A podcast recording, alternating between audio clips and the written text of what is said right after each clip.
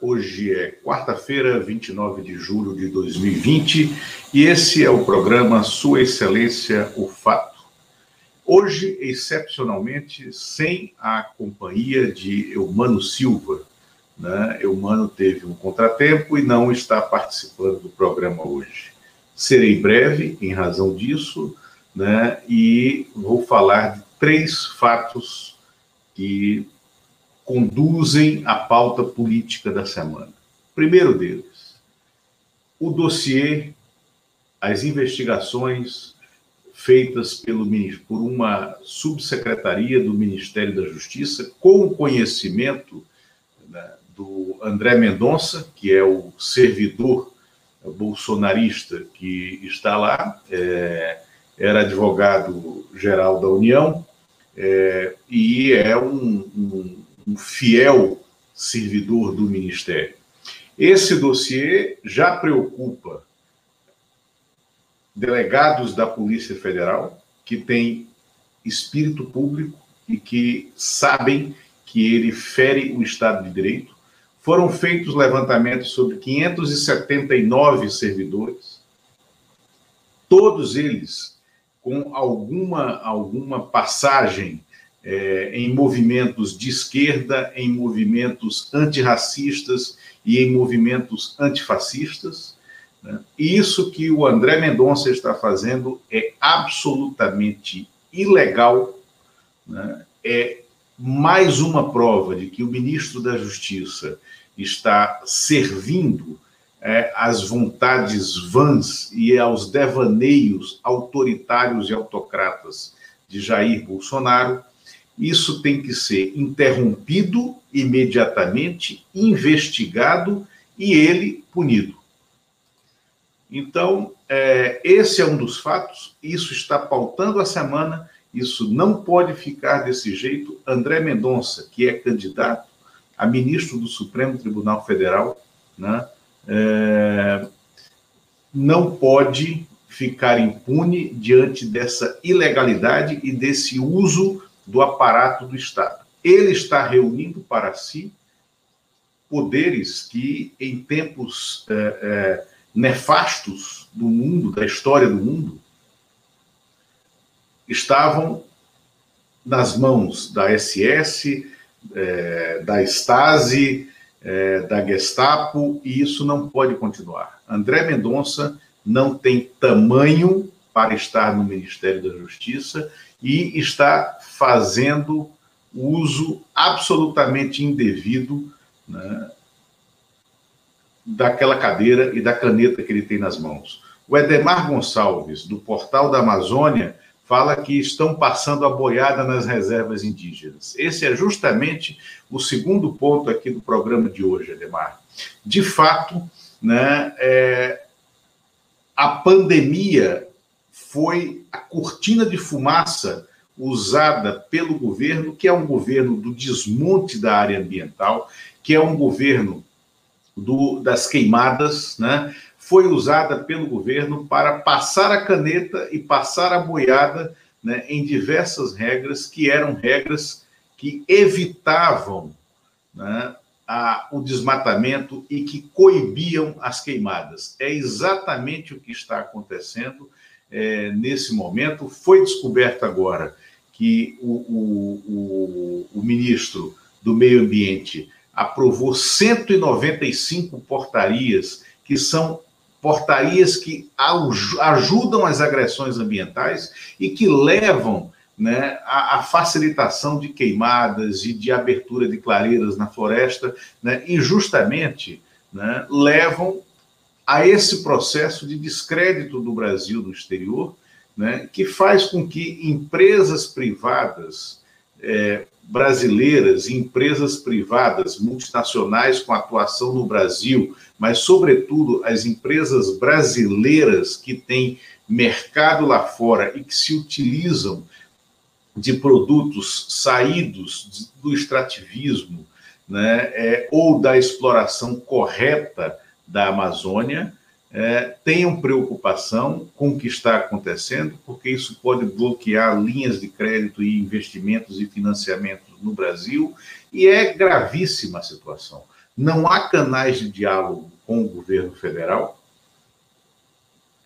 Os canais é, é, eram qualificados ou estabelecidos para ocorrer dentro da vice-presidência da República. A vice-presidência, por definição, é militarizada, porque o vice-presidente é um general de pijama.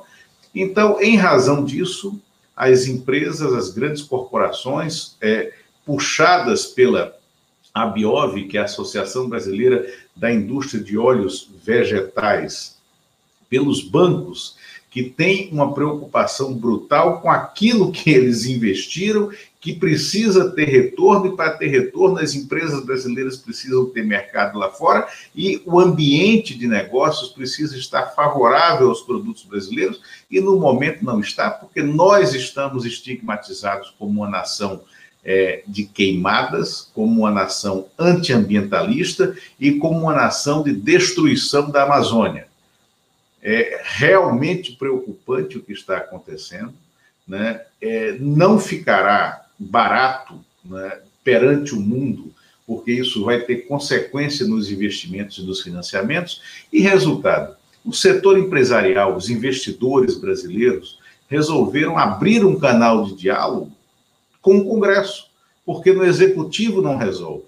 Então, o único local onde pode se bater a porta e tentar essa solução é no Congresso. E é mais uma prova de que nós vivemos de fato, é a emergência de um parlamentarismo branco.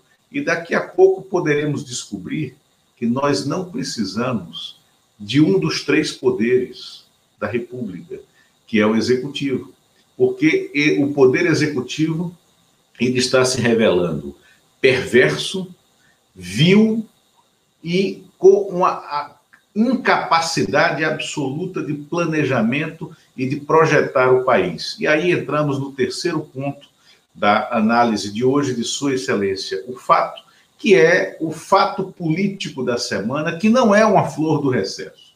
A ruptura do chamado Centrão dentro do Congresso Nacional e a consequência disso para a frente.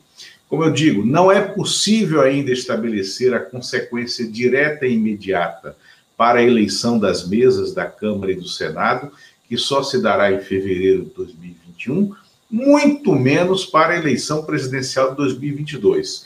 Desde já, né, é muito cedo para dizer que isso beneficia o Dória, porque o Dória, antes de pretender ser candidato a presidente da República em 2022, ele precisa entregar uma administração é, é, é, pelo menos positiva em São Paulo, isso não vem acontecendo.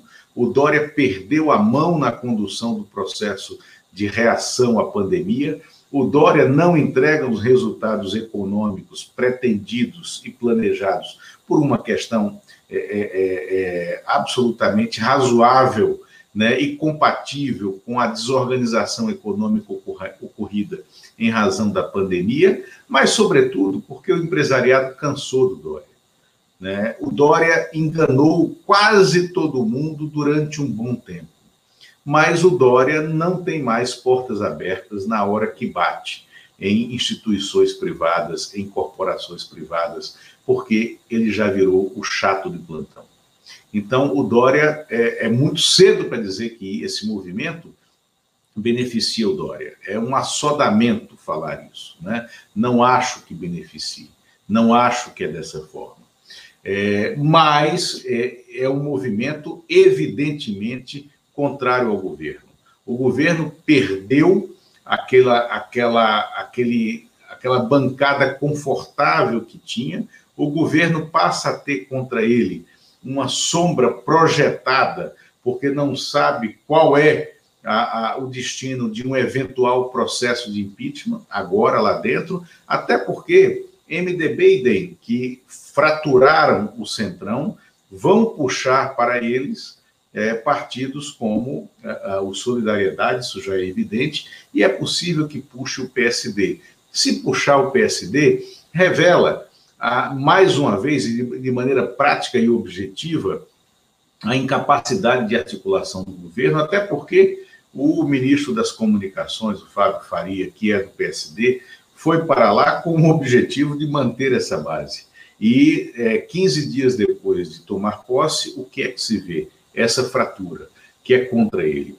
E também é muito cedo para dizer é, que isso é um movimento é, para que o Rodrigo Maia seja reeleito, para que o Alcolumbre seja reeleito. No momento, a reeleição dos dois não é possível do ponto de vista legal, é interessante que continue assim, porque regras têm que ser obedecidas. Né? Há nomes dentro das duas casas para presidi-las, né? e é, naturalmente esses nomes surgirão né, é, é, na superfície da negociação política à medida que avancem os meses.